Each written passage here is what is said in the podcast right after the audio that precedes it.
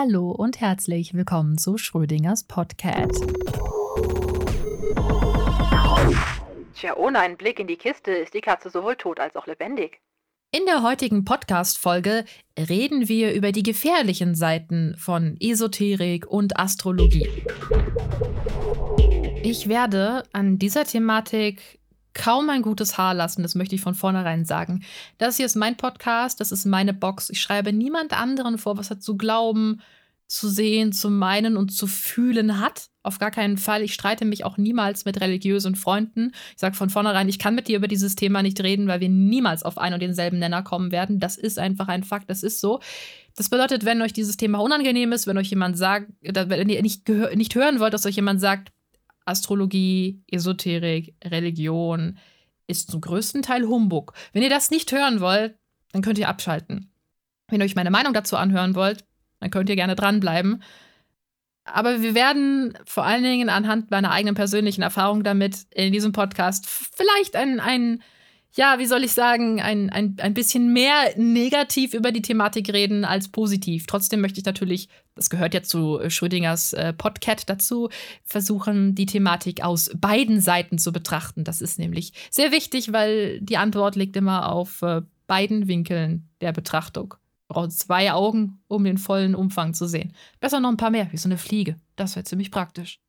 Wir fangen wie immer an mit einer persönlichen Erfahrung und meine persönliche Erfahrung zur Thematik Esoterik, äh, die begann sehr, sehr früh. Mit zwei, drei, vier, fünf Jahren versuchte ich an dem Leben von esoterischen Menschen teilzuhaben. Kinder sind sehr anpassungsfähig und nachdem ich bemerkte, dass diese Menschen über Engel und Feen und Elfen und all so ein Zeugs reden, habe ich als Kind natürlich versucht mitzureden wenn wir an einem schönen Ort waren und alle um mich drumherum haben von irgendwelchen Schwingungen gequatscht, dann habe ich versucht, mich einzubringen und Dinge gesagt wie, ja, ja, das ist ja auch kein Wunder, dass es hier so eine schöne Sch Sch Sch Schwingung hat. Hier sind ja auch überall Feen und Elfen. Hm. Für Erwachsene ist das natürlich die absolute, ähm, ja, wie soll ich sagen, der Holy Grail, wenn ein Kind da sagt, es sieht Feen und Elfen. Ein Kind, das ist ja pure, das ist ja rein, das muss ja recht haben, das muss das ja sehen. Ich wusste schon mit drei Jahren, dass ich einfach brutal gelogen habe. Ähm, ich wollte einfach, ich dachte, die spielen, okay. Ich, ich dachte, das ist so ein Fantasiespiel. Ich war immer schon ein sehr fantasiereiches Kind und ich habe mir von Zombie-Apokalypse bis Drachen und sonst was alles Mögliche ausgedacht, um Spaß zu haben. Aber ich kannte den Unterschied von Realität und Fantasie sehr, sehr gut. Mir war völlig bewusst, das eine ist in meinem Kopf und das habe ich mir ausgedacht. Das andere existiert wirklich. Ich kann es anfassen oder riechen oder irgendwie wahrnehmen mit meinen anderen Sinnen. Und ähm, das habe ich als Kind dann bis zum Exzess, äh, ja, wie soll ich sagen, fast schon ausgenutzt, die Erwachsenen mit solchen Sachen hinters Licht zu führen. Ich, erstens war es ein tolles Spiel, zweitens hatte ich damit Macht über erwachsene Menschen. Für ein Kind ist das natürlich, als Kind kennst du Machtmissbrauch noch nicht so wirklich. Du weißt nur, dass es toll ist, Kontrolle über andere zu haben. Dann denkt man sich so Dinge wie Engel aus und so, ja, äh, ich streichel die bösen Energien weg. Und für Esoteriker ist es einfach ein gefundenes Fressen, daran zu glauben und diesen Glauben, den sie haben, noch zu verstärken, wenn ihnen ein Kind, ein unschuldiges kleines Kind erzählt, dass es all das sieht und wahrnimmt. Es tut mir wahnsinnig leid, aber ich habe einfach gelogen als Kind. Ich hatte keinen blassen Dunst, was ich da vor mir. Ich, woher sollte ich das dann auch reflektieren, wissen? Ich hatte doch keine Ahnung. Ich war noch ein Kind. Ich hatte von all diesen Sachen null Ahnung. Ich wusste nur, dass man mir glaubt, was ich mir ausdenke. Und auf der einen, auf der einen Seite war das witzig, auf der anderen Seite war es unheimlich beängstigend für mich. Nicht nur, weil ich manchmal nicht genau wusste, ob das vielleicht stimmt, wenn ähm, Erwachsene davon geredet haben, dass äh, gruselige Dinge in der Dunkelheit existieren und man mir wortwörtlich Dinge quasi eingetrichtert hat, wie das schwarze Viech unterm Bett. Also Dinge, die Eltern immer versuchen, ihren Kindern eigentlich beizubringen, so es gibt den bösen Mann im Schrank nicht. Die habe ich als Realität dargestellt bekommen. Ähm, das war natürlich sehr beängstigend. Auf der anderen Seite wusste ich, dadurch, dass ich sie anlügen konnte und den Erwachsenen alles weismachen wollte, was, was ich gemeint habe zu sehen, dass das alles gelogen war. Und deswegen waren Erwachsene für mich als Kind schon ein wirklich irrationaler Haufen und teilweise schwer zu verstehen. Und nur die anderen Kinder, die teilweise ein bisschen älter waren als ich und dann mitgeblickt haben, was in meiner Welt wirklich um mich herum existiert, die waren dann für mich so eine Art ja, wie soll ich sagen, so eine Offenbarung, so, ja, okay, es gibt noch normale Menschen und die Wahrnehmung von mir ist nicht falsch. Ich habe mich teilweise echt falsch gefühlt als Kind, weil ich all das, was die Esoteriker gesehen haben, nicht wahrgenommen habe. Und ich habe mich ziemlich von allem ein bisschen isoliert gefühlt und auch das ist einer der Gründe, warum ich überhaupt derealisiert und depersonalisiert äh, war schon als Kind sehr früh, nicht nur wegen traumatischen Erfahrungen, sondern eben auch deshalb, weil ich mich nie, ich habe mich nie Teil gefühlt. Ich habe mich nie Teil einer Gesellschaft gefühlt, weil äh, die Kinder konnten mich nicht ganz verstehen. Die waren teilweise ein bisschen langsamer als ich. Ich meine, ich habe früher gesprochen, früher geschrieben, früher gelesen als andere, weil das stark gefördert worden ist. Es dauerte dann eine Weile, bis das dann äh, normal auf einer Ebene sta äh, stand. Es ist normal, dass Kinder eine unterschiedlich schnelle Entwicklung hatten. Ich war nicht intelligenter oder irgendwie besser oder toller als andere Kinder. Ich hatte nur eine schnellere Entwicklung. Und das hat sich dann irgendwann so mit im Alter von acht, von neun hat sich das relativiert gehabt. Dann war man auf den gleichen Stand und das war auch eine wichtige Zeit für mich. Ähm, hatte ich das erste Mal so ein bisschen das Gefühl von Zugehörigkeit tatsächlich. Aber vorher habe ich mich weder mit den Erwachsenen zugehörig fühlen können, weil sie an Dinge geglaubt haben, von denen ich wusste, dass sie gelogen sind. Und ich konnte mich bei Kindern nicht wohlfühlen, weil wir so in einem unterschiedlichen Entwicklungsstand äh, saßen. Und das war vielleicht auch Teil mit äh, diesem ganzen esoterischen Glauben zu schulden. Ich habe also sehr, sehr, sehr, sehr deutlich die Lügen hinter Esoterik gesehen, weil ich war der Guru. Okay? Ich war der Guru, der sich die Dinge auch mit ausgedacht hat. Ich war die Person, die Einfluss nehmen konnte auf andere Menschen, wissentlich mit Lügen und man hat sie mir geglaubt. Und das war gruselig und für mich als Kind nicht so zu begreifen. Als ich älter wurde, hat mich das schwer schockiert. Nicht nur, dass ich das als Kind eiskalt auch ausgenutzt habe.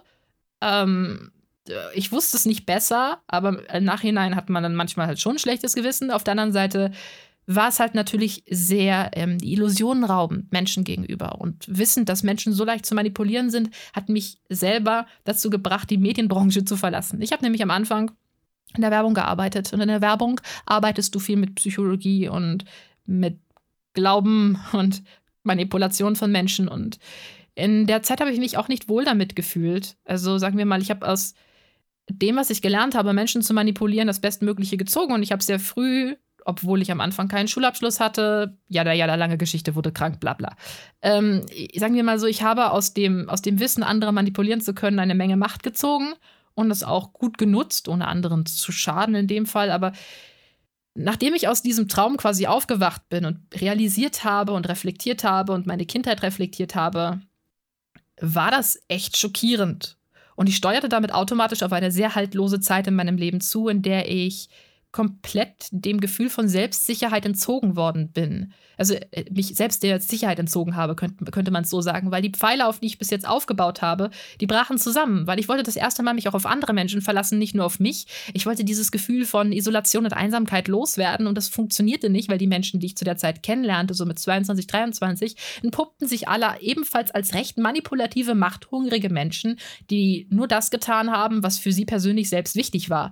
Und als jemand, der halt gerade damit gebrochen hat, war das sehr schwierig, weil ich wurde wieder nur mit Erwachsenen konfrontiert, die in ihrer eigenen Wahrheit leben. Jeder lebt ein bisschen seiner eigenen Wahrheit, das ist natürlich ein Punkt, aber eine eigene Wahrheit, die auch anderen mit schadet. Bis ich dann damit meinen Frieden machen konnte, dauerte das echt lange und ich knabberte von vornherein noch an dieser Thematik, dass ich, ja, wie soll ich sagen, in diesem esoterischen Umfeld groß geworden bin und mit Menschen zu tun hatte, die unter massiven Ängsten litten und nicht wussten, wie sie damit umgehen sollten.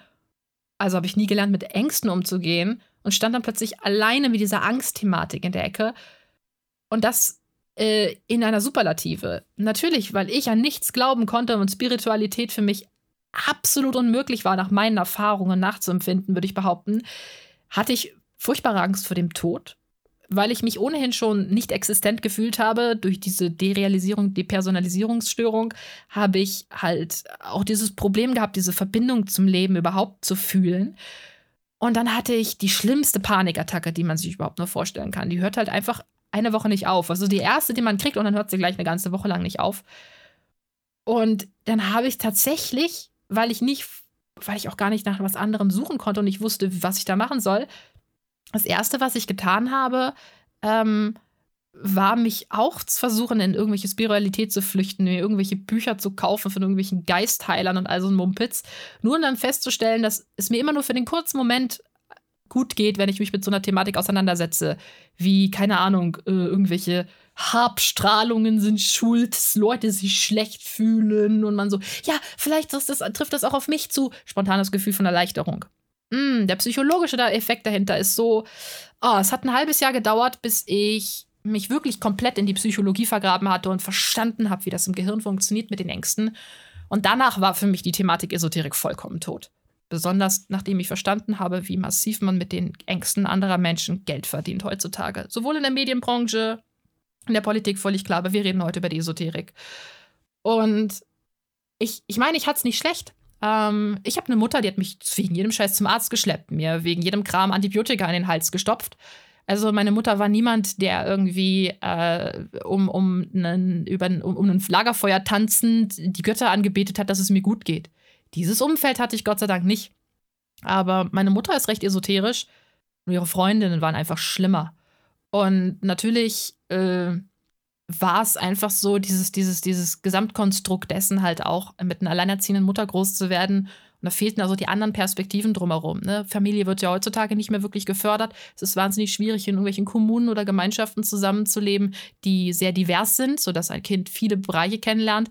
Wenn du nicht viel Geld hast, ist der Diversität in deinem Leben echt schwierig. Und mit Diversität meine ich jetzt nicht irgendwie verschiedene Geschlechter, Sexualitäten, sondern einfach so dieses, die breite Masse. Und meine Mutter hat mir schon sehr viel breite Masse geliefert. Aber wenn ich bedenke, dass das nicht gereicht hat und meine Mutter hat mich wirklich in jedes Museum, in jedes Theaterstück, in alles, meine Mutter hat mir so viel von der Welt gezeigt, obwohl wir so wenig Geld hatten. Wenn ich bedenke, dass das nicht gereicht hat und das war so viel mehr, als andere Kinder bekommen haben, also dann frage ich mich ganz ehrlich, was reicht aus, um ein Kind mit Sicherheit groß werden zu lassen? So viele Menschen kommen mit Ängsten quasi fast schon zur Welt. Es ist schon fast vorprogrammiert. Das Erste, was du tust, ist schreien weil ihr die Situation unangenehm ist. Und von da an geht es teilweise einfach nur noch bergab. Das klingt jetzt total pessimistisch, das meine ich jetzt gar nicht mal so dramatisch. Die Ängste in unserer Gesellschaft sind unglaublich massiv. Und das ist das, wovon sich die Esoterik, die Religion und all das natürlich ernährt. Und natürlich kann Esoterik und Religion und der Glaube an irgendwelche höheren Wesen und die moralischen Werte, die damit vermittelt werden, großen positiven Einfluss wirken aber genauso negativ und machtvoll kann der Einfluss sein. Im Gegensatz zur Psychologie. Richtig angewandte Psychologie nach dem, was man wirklich gelernt hat und nicht nach der Meinung von Therapeuten, sondern nach der objektiven Sichtweise von Therapeuten, kann nie schaden. Leider sitzt man natürlich auch da manchmal bei Therapeuten, die ihre ganz subjektive Sichtweise auf Psychologie haben. Das ist schade. Die sind genauso schädlich wie Priester, die eine sehr subjektive Sichtweise auf das Christentum legen. Ähm, nur um das jetzt nochmal kurz zusammenzufassen, ne? Downsides und die positiven Seiten davon. Die Kernursache dessen, und darüber möchte ich jetzt reden, das ist der nächste Punkt, ist Angst. Angst ist der Grund, warum das alles so gut funktioniert. Und als jemand, der selber gesehen hat, dass man ähm, ja, wie man mit dieser Thematik groß wird und der selber gesehen hat, wie schnell man nach Esoterik greifen kann, wenn es einem sehr schlecht geht. In der Zeit, als es mir sehr schlecht geht, ich nach jedem Strohhalm gegriffen habe, bin ich der Meinung, dass ich eine ganz gute Sichtweise auf viele Bereiche habe. Ich kenne mich nur mit vielen Religionen überhaupt nicht aus, beziehungsweise ich werfe sie einfach wild durcheinander. Deswegen möchte ich darüber nicht so detailliert sprechen. Aber in Esoterik kenne ich mich leider sehr, sehr, sehr, sehr gut aus. Und ähm, das ist eine Thematik, die so darauf ausgelegt ist und aufgebaut ist, mit Ängsten zu spielen, dass es heutzutage eigentlich auch gar keinen Esoteriker mehr gibt, der wirklich positiv einwirken kann auf andere Menschen. Ich habe nichts gegen Menschen, die einen Laden besitzen, bei dem man Räucherstäbchen kaufen kann und irgendwelche Heilsteine, die nicht überteuert sind, sondern halt einfach ihren Wert haben, wie sie als Stein einen Wert haben, um Menschen ein glückliches, positives Erlebnis zu vermitteln. Für mich ist das Gute an Esoterik ähm, die Kunst. Spirituelle Kunst. Das bedeutet, ich gebe dir ein Symbol, ich gebe dir ein Objekt, ich gebe dir eine Karte und anhand dessen sollst du in dich selbst blicken und etwas über dich selbst lernen. Das soll dein Unterbewusstsein ansprechen, etwas, das ja reell fassbar ist. Wir haben ja ein unbewusstes Denken, das abläuft und das manchmal viel besser darüber Bescheid weiß, was für Probleme wir haben. Du kriegst eine Panikattacke, du hast keine Ahnung, warum. Dein Unterbewusstsein weiß es, weil der Angstauslöser war definitiv da. Nur du hast ihn nicht bewusst gedacht oder bewusst wahrgenommen oder nicht so bewusst realisiert, was du eigentlich gerade denkst. In Symbolen, in äh, Schönheit und in hässlichen Dingen, in Kunst, liegt die Macht, Dinge zu erkennen, Symboliken zu sehen. Das ist auch nichts anderes als ein Rorschach-Test beim Psychologen, könnte man sagen um zu sich selbst zu finden und über sich selbst etwas zu lernen. Und ein guter Kartenleger macht nichts anderes. Der legt dir Karten und lässt sie dich selbst interpretieren. Das ist auch nichts anderes als eine Form von Psychologie. Halt, ich finde persönlich interessant mit Kunst kombiniert und etwas, was in Esoterik eine Existenzberechtigung besitzt. Aber ein guter Kartenleger sagt auch nicht, er kann in die Zukunft gucken, sondern sagt, diese Karten geben die Antworten. Und das ist das Einzige, was er sagt. Und der verlangt davon auch nicht drei Billiarden Trillionen Euro, sondern halt so, ja, ich habe einen Aufwand von, was weiß ich, zehn Minuten, angebrochen eine halbe Stunde, was weiß ich, Stundenlohn von 25 Euro, was weiß denn ich, keine Ahnung, kenne ich mich wieder mit nicht aus. Aber nur um jetzt mal zu zeigen, die positiven Aspekte, wie das Ganze anfängt. Wenn ich einen schönen Rosenquarz in der Hand habe, fühle ich mich besser. Das hat nichts damit zu tun, dass es ein Heilstein ist, dass es was, dass es Energien ausstrahlt oder sonst was, sondern das Ding ist einfach scheiße schön. Also so ein Rosenquarz ist was Faszinierendes. Es kommt aus der Erde, es sieht hübsch aus. Ähm, die haben so eine spezielle Kühle, wenn man sie anfasst. Und man kann das super zum Meditieren nutzen, also sich darauf zu fokussieren, seinen Atmen, zu seinen Atmen ein bisschen zu verlangsamen, so ein bisschen Ruhe für sich selbst zu finden. Das ist was rein psychologisches, was wissenschaftliches, was anfassbares. Wie für mich funktioniert das auch ohne einen Rosenquarz gut, aber mit dem hübschen Rosenquarz besser. Wieso? Weil wir Menschen Symboliken lieben, Schönheit lieben, Kunst und Kultur. Wir verknüpfen gerne Gegenstände mit uns selbst. Die beste Form der Meditation erlangst du trotzdem völlig alleine mit dir selbst, ohne irgendwas anderes Schönes, weil es sollte ausreichen, sich das vorzustellen. Aber Warum sollen wir nicht mit dem spielen, was um uns drumherum ist? Wieso stellen sich Menschen schöne Blumensträuße auf den Tisch? Das ist einfach der psychologische Effekt. Es macht eigentlich keinen Sinn, Blumen aus der Erde zu reißen und sie irgendwo hinzustellen, damit sie sterben. So, aber man kann sich ein Stück Natur nach Hause holen. Diese Art von Verbundenheit in Esoterik ist vollkommen normal und das, ähm, ja, jemand, wie soll ich sagen, ähm, mit, mit, einem, mit einem Edelstein in der Handtasche sich vielleicht einfach irgendwie wohler fühlt, das ist ein psychologischer Effekt, der ist nicht schlecht. Also wirklich, der hat, das ist nicht negativ. Es ist nur ein Problem, wenn man ohne diesen Stein nicht mehr kann. Und da kommen wir wieder zu dem Punkt Angst. Ich schlage immer wieder einen Bogen zu dieser Thematik. Angst, erstmal definiert. Wir kommen aus einer Entwicklungsphase unserer Evolution, aus der Wüste, aus der Steppe, aus dem Dschungel, voller wilder Tiere. Und es war für uns oft wichtig, vor Dingen zu flüchten. Nicht nur vor Tieren, sondern von, auch von Witterungseinflüssen, vor der Dunkelheit regelrecht. Und dafür muss man sehr schnell sein und sehr stark sein. Wenn wir uns fürchten, schaltet sich ein Teil unseres logischen Denkzentrums aus, damit wir einen besseren Tunnelblick dafür haben, wohin wir gehen wollen, wohin wir flüchten wollen. Wir sollen uns nicht zu sehr damit aufhalten, gigantische Problemlösungen äh, auszuspucken, sondern das ist etwas, womit man sich vorher oder hinterher beschäftigt, sondern wir sollen erstmal rennen können. Dafür brauchst du einen Tunnelblick. Dann schaltet bei Furcht das Magen-Darm-System aus. Deswegen hat man auch gerne Magen-Darm-Probleme unter starker Angst. Weil dieses Magen-Darm-System verbrennt unheimlich viel Energie und diese Energie will der Körper gerade für etwas anderes haben, und zwar für eure Muskeln zum Laufen.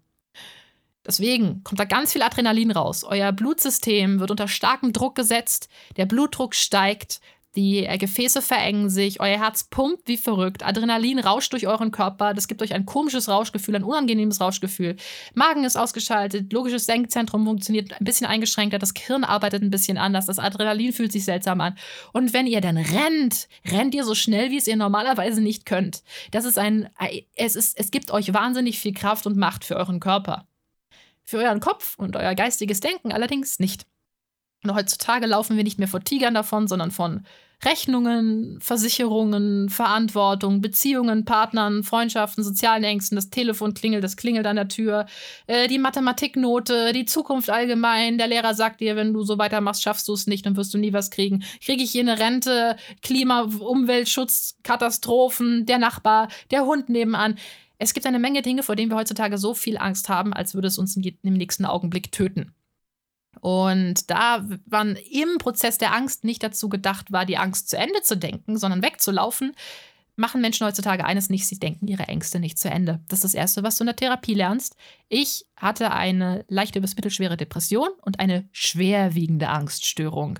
Ich weiß, was es bedeutet, die therapeutisch ähm, Kontro unter Kontrolle zu kriegen. Angst ist heutzutage ein positives Gefühl für mich, ein machtvolles Gefühl für mich und Angst ist für mich eine Superkraft geworden, die ich vollständig wieder in Balance und Kontrolle habe. Aber für drei Jahre meines Lebens hat Angst mich kontrolliert Warum? Weil ich meine Ängste nie zu Ende gedacht habe und deswegen nie daraus gelernt habe. Ich habe mein, ich habe mir nicht vertraut, ich habe meinen Gefühlen nicht vertraut, ich habe nichts, gar nichts in mir vertraut. Und das nur, weil ich am Anfang eine Panikattacke hatte und in die Spirale reingeraten bin. Ich kenne andere Menschen, denen es genauso ging. Ich habe schon vielen anderen Menschen daraus geholfen, bei denen kein Therapeut mir helfen konnte, weil sie unter der gleichen Angst litten wie ich. Es ist nie ganz das Gleiche, aber was ähnliches. Ängste können aber sehr vielschichtig sein. Es gibt da nicht die eine Antwort drauf. Ich kann nur über die eine Art von Angststörung reden und nur über die eine Art von Depression. Und ich war jemand, ich habe nebenbei noch arbeiten können. Da sind andere Leute schon monatelang in der Klinik. Das liegt daran, dass ich derealisiert bin. Ein riesengroßer Vor- und Nachteil. Ähm, wenn man eine Derealisierung, Depersonalisierungsstörung hat, so wie ich, darüber habe ich im letzten Podcast geredet, dann kann man sich auch ein bisschen von seinen eigenen Emotionen distanzieren und zumindest die Emotionen der Umwelt prasseln nicht noch auf einen ein. Ich konnte mich also sehr abkapseln. Ich habe nur noch sehr in meinem Kopf existiert. Das hat mich noch funktionell gemacht, obwohl es mir sehr schlecht ging. Ich habe also Angst sehr intensiv wahrgenommen und kennengelernt und ich habe festgestellt, wie paranoid Angst einen machen kann. Ich habe ja an alles Mögliche geglaubt. Es war unheimlich, wie ich meine Gefühle zwangskontrolliert habe, wie ich gedacht habe, so, wenn ich den Film gucke, was ist, wenn er mir Angst macht, wenn das schlecht für mich ist, wenn die Thematik schlecht für mich ist, das vielleicht, vielleicht ist das schuld, dass es mir, dass ich so viel Angst habe. Ich habe nie hingesehen, wovor ich mich gefürchtet habe. Nämlich davor, dass manche eigene Entscheidungen, die ich in meinem Leben gefällt habe, äh, hatte, äh, dass diese Entscheidungen schlechte Konsequenzen für mich hatten oder dass viele Dinge, die ich einfach nicht getan habe, weil ich sowohl unter Depression litt, als halt auch unter, wie soll ich sagen, äh, mangelnder Entscheidungsfreudigkeit mir auch geschadet haben. Ich bin jemand, ich lasse Sachen gerne liegen, so lange, bis sie Schimmel angesetzt haben und mir schreiend hinterherrennen, weil ich hätte sie erledigen müssen. Das hat was mit Entscheidungsfreude ähm, zu tun und Entscheidungsfreude, das ist nicht immer gleich etwas, das man eine Depression hat, wenn man sie nicht besitzt, sondern das liegt auch viel daran, dass man sich nicht selbst zutraut, dass man das jetzt einfach gleich packt und dass man das gleich hinbekommt. Ich habe also schon früh daran gelitten, dass ich mich nicht entscheiden konnte, etwas zu tun, weil ich meinen eigenen Handlungen nicht vertraut habe. Man könnte jetzt natürlich auch sagen, dass das eventuell etwas mit der esoterischen Erfahrung in meiner Kindheit zu tun hat. Soweit möchte ich mich nicht aus dem Fenster lehnen. Ja, aber auch nein. Hauptsächlich würde ich behaupten, ist die Schule daran schuld, denn die hat mir sehr viel Selbstsicherheit genommen, weil mir die Lehrer permanent versucht haben, weiszumachen, dass ich falsch bin. Niemand ist falsch. Ähm, gut, also wir haben jetzt mal Angst nochmal ein bisschen eingegrenzt, die Thematik. Angst zu Ende denken. Was bedeutet das, eine Angst zu Ende zu denken? Das bedeutet, die Konsequenzen seiner Angst vollständig auszudenken. Ganz oft hatte ich vor so Lappalien Angst, wie wenn ich diesen Film gucke, dann geht es mir vielleicht noch schlechter, vielleicht triggert der meine Ängste. Statt zu Ende zu denken, aber warum denn eigentlich? Und was kann da Einfluss auf mich haben? Hat es ja auch nicht auf andere und früher hatte das keinen Einfluss auf dich zu Ende zu denken, zu dem Schluss zu kommen, ich vertraue mir einfach nicht und meinen Gefühlen nicht. Ich akzeptiere ja gar nicht, dass ich mich fürchte. Das hat lange gedauert. Bei mir war das immer das Badezimmer, das war mein Holy Grail. Ich saß in der Badewanne und habe über all diese Dinge nachgedacht. Da habe ich mich irgendwie so sicher gefühlt oder geborgen gefühlt. Und das hat mir geholfen, meine Ängste zu Ende zu denken und auch Angst zuzulassen. Gegen Angst anzukämpfen, das ist wie gegen Windmühlen kämpfen. Es ist ein akzeptables, vollkommen wichtiges, sicheres, gutes Gefühl in eurem Leben. Angst ist ein, äh, soll ich sagen, deutliches Zeichen dafür, dass es etwas gibt, was einen beschäftigt. Und die Angst selbst ist niemals das Problem. Man kann Angst oder Angst entwickeln, aber ursprünglich stand immer mal eine wirkliche Kernangst und nicht die Angst vor dem Angstgefühl selbst. Ursprünglich war da mal am Anfang etwas ganz anderes, was dafür gesorgt hat, dass man sich so unsicher gefühlt hat und das ganze System außer Kontrolle geraten ist. Sich dagegen zu wehren, etwas zu empfinden, ist unheimlich unangenehm und schädlich und sorgt für nur noch mehr Angst. Man hat in diesem Moment gar keine andere Wahl, als loszulassen. Aber wir haben ja diesen Instinkt, wir wollen weglaufen, wenn wir uns fürchten. Wortwörtlich, wir wollen weglaufen, wenn wir uns fürchten. Manche Menschen sind zwar wie gelähmt, aber unser Urinstinkt ist wegzulaufen. Unser gesamter Körper schreit danach, lauf jetzt weg. Und Esoterik ist ein wahnsinnig guter Weg, um wegzulaufen. Es werden dir Antworten präsentiert und Lösungen präsentiert zu deinen Ängsten. Manchmal werden dir sogar Ängste präsentiert, die du dann haben darfst, für die man dir gleichzeitig die Lösungen verkauft. Man gibt dir die Möglichkeit, dort hinein zu flüchten, in eine einfache Antwort. Und du kannst einen Teil der Verantwortung auch noch auf die Welt, die Systeme, die, die, die Geistwesen, die Spiritualität, abwälzen. Du kannst also Verantwortung für deine Probleme abgeben an die Spiritualität. Und du kannst ähm, das Vertrauen eines anderen nutzen für dein eigenes Vertrauen. Statt dass du dir selbst vertraust, statt dass du einfach Vertrauen daran hast, Du bist du. Du bist so geboren worden und du gibst jeden Tag dein Bestes. Wenn du nicht aufstehen kannst morgens aus dem Bett, weil du eine Depression hast, dann ist es das Beste, was du kannst. Es geht nicht mehr. Das sind deine 100 Prozent und mit denen darfst du zufrieden sein. Das ist akzeptabel. Es sind deine Gefühle, es ist dein Leben. Nichts daran ist falsch. Du kannst nichts dafür, wie das alles passiert ist. Jeder ist ein sowohl Opfer als auch Täter gleichzeitig. Es gibt kein richtig und falsch. Es gibt kein gut und böse. Statt dass man sich dieses Vertrauen an sich selbst erarbeitet, dieses Verständnis für sich selbst, die Liebe zu sich selbst, wird einem die Liebe von jemand anderem gegeben.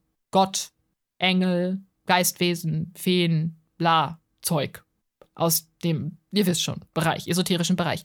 Die ersetzen das. Die lieben euch so, wie ihr seid. Die geben, die vertrauen euch so, wie ihr seid. Die geben euch manchmal sogar Regeln vor. Wenn ihr die beachtet, dann macht ihr gar nichts falsch.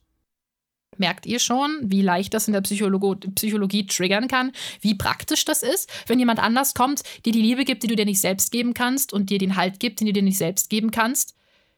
Das ist halt schon sehr mächtig. Im besten Fall natürlich noch ein bisschen mit Regeln. Das ist ja auch nicht falsch. Moralische Regeln sind völlig in Ordnung. Das Problem ist, wenn man damit Geld verdient. Natürlich kann man erstmal jemanden sehr stabilisieren, indem man ihm Liebe und, und ein Selbstwertgefühl durch ein Geistwesen vermittelt. Das ist schön, das ist in Ordnung, dass sich jemand geliebt fühlt. Aber es ist natürlich nichts Greifbares und völlig gleichgültig dessen, ob das alles eventuell existiert, da gehe ich gar nicht dran an die Thematik, ähm, ist es besser, man hat in der Realität Liebe zum Greifen und zum Anfassen. Und ich rede damit nicht andere Menschen, sondern ich rede, ich rede nicht von anderen Menschen, sondern von euch selbst. Also ihr seid euer eigener Gott. Das gibt manche Religionen, die predigen das sogar. Es gibt sogar Esoteriker, die das predigen. Das sind aber auch die, die meistens dieses Wissen nicht für Geld anbieten. Und das ist auch ein Wissen, das ihr übrigens von der Krankenkasse bezahlt bekommt. Wenn ihr zu einem guten Therapeuten geht, dann wird er euch mehr oder weniger versuchen, das Gleiche zu vermitteln. Und das ist so ein Kernpunkt der Therapie bei Menschen, denen es an Selbstwertgefühl, Selbstvertrauen und Selbstliebe mangelt. Dieses Selbstvertrauen ist ja schon, das, das Wort per se sagt es ja schon ganz deutlich. Und dann gibt es vor allen Dingen in unserer aktuellen Gesellschaft natürlich viele Möglichkeiten, diese Ängste von Menschen zu kontrollieren, auszunutzen, sogar einzureden. Ähm, das war vor ein paar Tagen Astro TV auf Twitch. Das kennt ja vielleicht der ein oder andere Astro TV, ja. Äh, Im Fernsehen, da sitzen dann so Leute vor der Kamera und reden darüber, dass sie mit einem Engel reden können oder legen euch die Karten und ihr ruft da an und zahlt Geld dafür, dass sie euch irgendwelche Antworten geben. So, Jetzt kommt der Punkt, wo es sehr, sehr, sehr, sehr, sehr persönlich wird und sich vielleicht der ein oder andere, der an sowas glaubt, dann angegriffen fühlt. Sorry. Aber das ist etwas, worüber ich mit niemandem streite, weil ich einfach der absolut festen Ansicht bin, dass es niemanden auf diesem Planeten gibt, der in die Zukunft sehen kann. Niemanden, der für euch die Karten legen kann und daran sehen kann, ob äh, sich etwas für euch speziell entwickelt. Der, es gibt niemanden, der euch diese Antworten geben kann. Und als jemand, der Menschen kennt, die bei solchen Hotlines anrufen, so oft, bis sie die richtige Antwort hören, möchte ich schreien, dass so etwas ausgenutzt wird, dass solche Ängste ausgenutzt werden. Astro TV auf Twitch saß so ein Typ, bisschen unheimlich aussehend, muss ich ganz ehrlich gestehen. Das lag aber einfach daran, an dieser unangenehmen Thematik, dass ich das so empfunden habe und redete davon, dass er irgendwie Erzengel Megatron äh, mit denen reden kann. Erzengel hier anderes Pokémon einfügen, keine Ahnung und hat sehr viel Druck ausgeübt. So, ihr habt nur noch eine Stunde Zeit. Ähm, das ist eine halbstündige Session, die ihr dann bekommt, wo ihr mit Megatron reden könnt oder Metronom oder Pokémon oder keine Ahnung. Und er hat super viel Druck den Zuschauern gegenüber aufgebaut. Dieses, ja, ihr bekommt da alle Antworten, die totale Heilung für euch, alles wird gut, ihr könnt dadurch mit Gott sprechen. Also so wirklich alle Lösungen für jedes Problem, das es gibt, angeboten und gleichzeitig Druck aufgebaut. Aber nur jetzt, nur jetzt, ihr müsst jetzt anrufen, jetzt ist das ganz wichtig. Ganz, also auch so mit dieser seichten Stimme, so dieses verständnisvolle. Uff, oh, ich wollte kotzen. Und dann, nachdem der Typ dann weg war, gleich der nächste da, der dann Karten gelegt hat für Leute. Und das ging ganz schnell. Die Leute haben angerufen. Man muss, also wenn man dort anruft, dann landet man vorher schon bei so einer Telefonhotline. Die nehmen schon mal ein paar Daten auf und versuchen schon mal so grob festzustellen, worum es eventuell geht, damit sie euch möglichst die passenden Antworten liefern können. Und dann werdet ihr durchgestellt zu dem Dude und der Dude äh, sagt dann so, ja, hier, was ist denn deine Sorge, was ist dein Problem? Ja, also, also mein Freund Bernd, was ist denn jetzt mit dem? Du darfst auch nur so unklare Antworten, also nur so unklare Fragen stellen. Das ist auch ein bisschen vorgegeben. Du darfst nicht sehr spezifisch werden. Und dann hat er natürlich geantwortet so, ja, hm, schwierig, ich sehe eine andere Frau im System. Ich glaube nicht, dass aus der Beziehung noch etwas wird. Ja, da hängt noch eine andere Frau im System. Ja, also, äh, ne, der hat gelogen, okay? Wenn es diese Art von Hellsehen gäbe, glaubt mir, wir wüssten es, es wäre wissenschaftlich fundiert, es wäre da. Wenn es diese Art von Hellsehen geben würde, wenn wir das wissen könnten, würde unsere gesamte Gesellschaft, unsere gesamte Kultur, unsere gesamte Struktur anders aussehen, okay? Dann bräuchten wir uns nämlich um ganz viele Dinge keine Gedanken machen, weil dann kannst du ja so den Dude fragen und der Dude weiß das dann und dann stimmt das auch. Kurz gesagt, hat er einfach eine Mutmaßung angestellt. So, ja, wenn du Probleme mit ihrem Bernd hat, dann wird das vielleicht äh, daran liegen. Das hat, ja, der hat bestimmt eine andere. Das funktioniert wahnsinnig gut Frauen gegenüber. Ähm, man kann sich das gerne mal länger angucken. Ich habe für die, in der Zeit, als ich mit 15, 16, 17 war ich schwer krank. Also schwer ist vielleicht nicht, doch schon hätte schlimm enden können, sagen wir es so. Autoimmunerkrankungen sind kacke. Und ich war da zum größten Teil zu Hause und nicht in der Lage, irgendwas zu tun. Ich habe nur gemalt, gezeichnet, Fernsehen geguckt und ich habe manchmal stundenlang völlig hypnotisiert dieses Astro-TV-Zeug geguckt, so nebenbei, weil die Psychologie dahinter so spannend war und so ekelhaft, dass ich fast nicht mehr weggucken konnte. Und mir ist da aufgefallen, wie extrem unterschiedlich Frauen und Männer am Telefon behandelt werden wegen ihren Sorgen und Ängsten und Nöten und wie oft Frauen eingeredet wird, dass wenn sie ein Problem mit einem Mann haben und deswegen dort anrufen, es ist eine andere Frau im System. Ihm wird so oft eingeredet, dass der Mann eine andere hat. Äh, ich weiß nicht, wie viele Beziehungen durch sowas schon zerstört worden sind, aber es ist so ekelhaft. Es widert mich so massiv an. Deswegen sage ich, das ist ein Punkt, mit dem kann man mit mir nicht streiten, weil ich kann nicht diskutieren auf dieser Basis. Ich habe eine sehr feste, geschlossene Meinung zu dieser Thematik und finde es widerlich, weil ich der festen Überzeugung bin, dass es diese Art von in die Zukunft blicken und fühlen und spüren, ob da was ist oder so, nicht gibt. Es gibt Kartenlegen, gutes Kartenlegen, das gibt es. Da lässt man Menschen sich die Lösungen sich selbst finden. Du legst die Karte und sagst so, hier, das ist der Gehängte. Das könnte symbolisieren, umzudenken. Gibt es irgendeine Situation in deinem Leben, wo du das Gefühl hast, du müsstest vielleicht umdenken? Oder hast du die Situation, die dich stört, schon mal aus einer anderen Perspektive betrachtet? Hast du sie schon mal umgedreht? Hast du den Gehängten gemacht und dir angeschaut, wie sieht die andere Perspektive aus? Dann redest du mit den Menschen. Das ist Psychologie. Das kann man Esoterik nennen, wenn man will. Ich sage immer, das ist Psychologie mit Kunsteinfluss. Ein guter Therapeut macht ähnliche Dinge. Ähm, wie gesagt, du kannst jemanden Edelstein in die Hand drücken und sagen, ey, das Ding ist super hübsch. Und du nutzt seine Schönheit jetzt, um dich einfach mit dir selbst ein bisschen zu verbinden und zu erden. Das ist nichts Esoterisches, das ist was Psychologisches und verbindet dich ja auch mit dem, woher du kommst. Wenn man keine, keinen Kontakt zu seiner Umwelt hat, zu, seinem, zu, seiner, zu seiner Welt, aus der wir halt nun mal stammen, zum Planeten selbst, nicht das Gefühl hat, Teil des Systems zu sein, ist es natürlich schön, wenn man sich aufgrund von Steinen und Blumen und Pflanzen irgendwie zum Teil zu diesem System dazugehörig fühlt wir sind das Universum. Wir alle entstehen, äh, sind aus dem gleichen Urknall entstanden. Wir sind alle mehr oder weniger damit mit, miteinander verbunden. Rein physikalisch. Esoterisch kann man das nennen, wie man will es gibt den guten Aspekt der Esoterik und es gibt einfach dieses Grauen von Menschen, die im Fließband, im Telefon Leute das Geld aus der Tasche ziehen wegen ihren Ängsten. Weil diese Menschen ihre Beziehungsprobleme nicht lösen können, weil sie nicht zu ihrem Freund gehen und fragen, was ist los, weil sie nicht mit ihrem Kummer sich auseinandersetzen, weil sie sich, ich meine, es gibt ja auch Freundinnen, die einem sowas einreden, ne? Ich kenne das ja auch äh, durchaus, dass andere Menschen einem irgendwie einreden wollen, ja, aber meinst du nicht, es könnte das und das Problem sein? Ja, das ist aber immer noch besser. Die kennen euch wenigstens als äh, 5 Euro für einen Anruf bei einem Scharlatan zu bezahlen, der wirklich nicht in der Lage ist, euch die Antwort zu geben, die ihr haben wollt. Und diese ganzen grauenvollen Antworten, die, weißt du, wenn die Leute am Telefon wenigstens sagen würden, so, hast du dann schon mit deinem Freund geredet? Ich glaube, es wäre gut, wenn ihr die Situation verbal klären würdet. Dude, ey, weißt du, wenn die Menschen schon nicht in der Lage sind, zu einem Therapeut zu gehen oder mit anderen Leuten zu reden oder niemand haben, der ihnen sonst hilft, dann kannst du, ja, und wenn es drei Euro am Telefon kostet, wenn du ihnen einen guten Ratschlag gibst, Meinetwegen. Es ist zwar immer noch falsch, ihnen vorzumachen, du könntest in ihre Zukunft zu blicken oder Erzengel Megatron setzt äh, Hyperstrahl ein, aber es ist immer noch, es wäre immer noch besser als ich fühle eine andere Frau im System. Bruder, wenn du in deinem System eine andere Frau fühlst, entweder solltest du überlegen, Geschlechtsumwandlung zu machen, weil vielleicht ist es deine eigene innere Frau oder zum anderen zum Arzt zu gehen und mal ordentlich durchspülen zu lassen. Oh.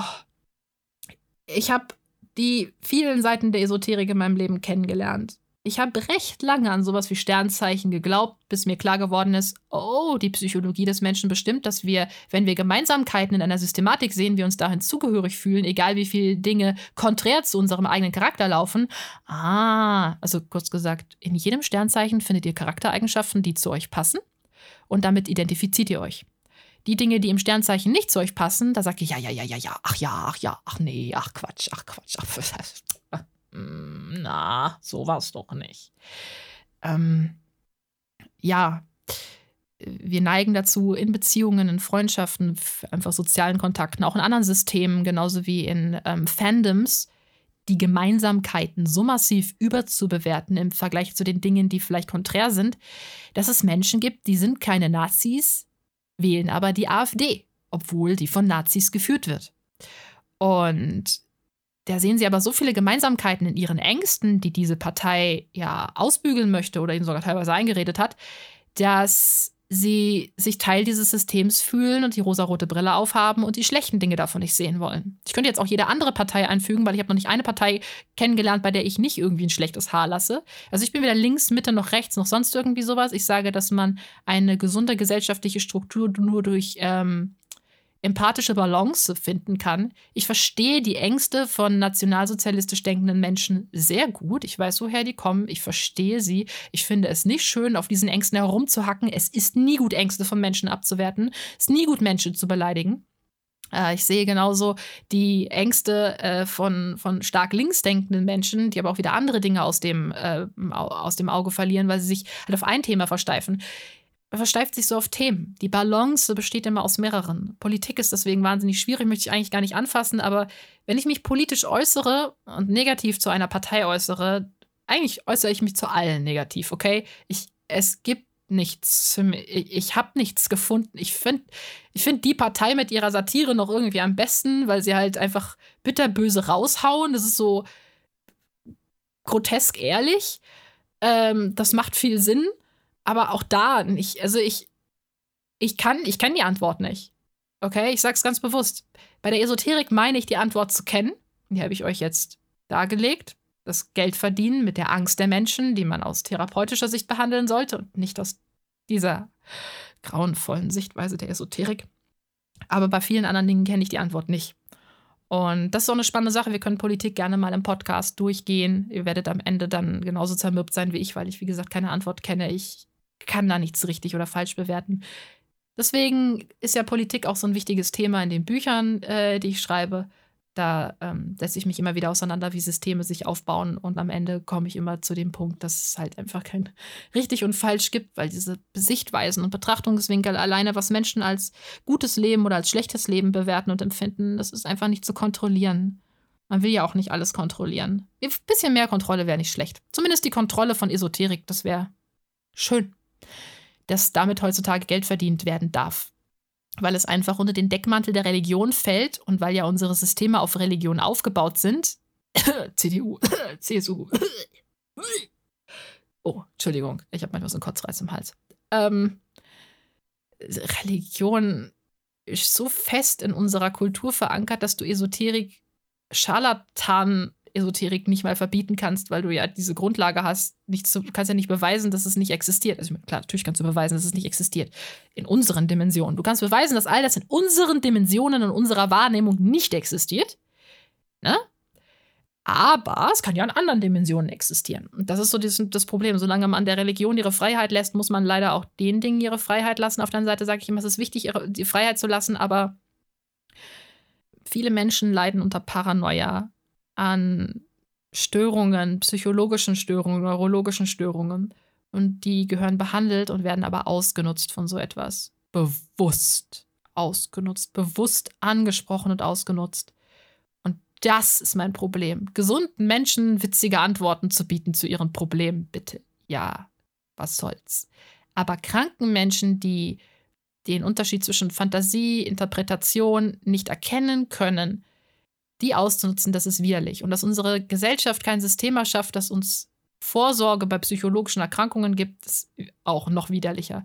Wir impfen unsere Kinder, wir untersuchen einigermaßen regelmäßig die Menschen, wird von der Krankenkasse bezahlt, Aber therapeutische Vorsorge gibt es nicht. Und dabei kann man so früh sowohl Störungen, die im Gehirn vorhanden sind, feststellen und den Menschen dann helfen, ein schönes Leben zu führen, als auch ganz früh und rechtzeitig erkennen, wenn jemand ähm, auf eine Depression zuschlittert, dass man da eventuell schon Umdenken generieren kann. Deswegen zu guter Letzt sucht euch Hilfe, wenn ihr Ängste habt. Ja, sucht euch bitte Hilfe von professionellen Therapeuten, Psychotherapeuten, nicht spirituellen Leuten, okay? Wenn die Geld von euch haben wollen, um euch zu helfen, nein. Therapeut wird von der Krankenkasse bezahlt. Eure Ärzte können euch da weiter vermitteln. Auch ein Arzt kann euch schon helfen. Gott, ey. Meistens ist es einfach sprechen, reflektieren und loslassen. Bei ganz vielen Problemen hat man keine andere Wahl, als einfach loszulassen. Und wenn euch der Rosenquarz dabei hilft, wenn ihr ihn in der Handtasche habt, dann ist das so. Aber das ist immer noch besser, als 10 Euro für einen Anruf bei einem Typen auszugeben, der euch sagt, dass eine Frau in eurem System hängt. Gut, wenn ihr gerade schwanger seid, ein Mädchen kriegt, kann das ja sein. Ähm, wir sehen uns, beziehungsweise wir hören uns das nächste Mal wieder in einem neuen Podcast.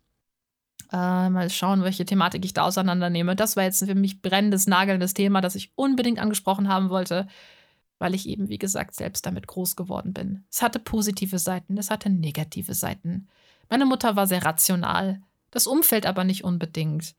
Und einiges hat mir dadurch gefehlt. Auf der anderen Seite habe ich viel dadurch gelernt über Menschen, über die Thematik der Psychologie, über Manipulation, dass ich sehr dankbar dafür bin, dass ich frühzeitig eine Sicht auf diese Strukturen unserer Gesellschaft hatte. Es hat mir vielleicht geschadet, aber alles im Leben schadet und schadet nicht. Also, es, wie gesagt, es gibt kein richtig und kein falsch. Ich bin, es gibt nichts in meinem Leben, was ich bereue oder bei dem ich sagen würde, ich wünschte, es wäre anders gelaufen. Und mir ist eine Menge Scheiß passiert. Ich habe meinen Frieden mit mir selbst so gefunden, wie ich bin. Und dafür brauchte ich keinen Gott, der mir das sagt, sondern ich habe es mir selbst gesagt. Macht's gut, bis zum nächsten Mal. Tschüss. Bye.